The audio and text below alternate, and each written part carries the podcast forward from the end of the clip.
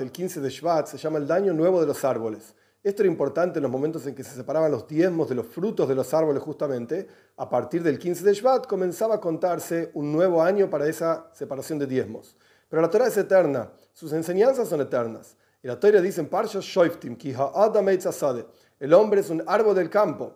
Entonces tenemos que aprender algo de los árboles. Una de las ideas es que si un árbol tiene fuertes raíces, bien aferrado a la tierra, entonces no hay viento, no hay invierno, no hay dificultad que lo pueda modificar o sacar de ahí. Pero si el árbol no tiene buenas raíces, a pesar de que sea muy grande y frondoso por fuera de la tierra, un pequeño viento ya lo puede tirar. Esto nos enseña que nosotros somos como árboles. Cuando estamos fuertemente aferrados a nuestras raíces, que debemos buscarlas, están en nuestro, en nuestro interior, debemos ir hacia ese interior, conocerlo. Cuando estamos aferrados a nuestras raíces, no hay dificultad y vientos modernos de la sociedad que nos van a sacar de nuestro lugar.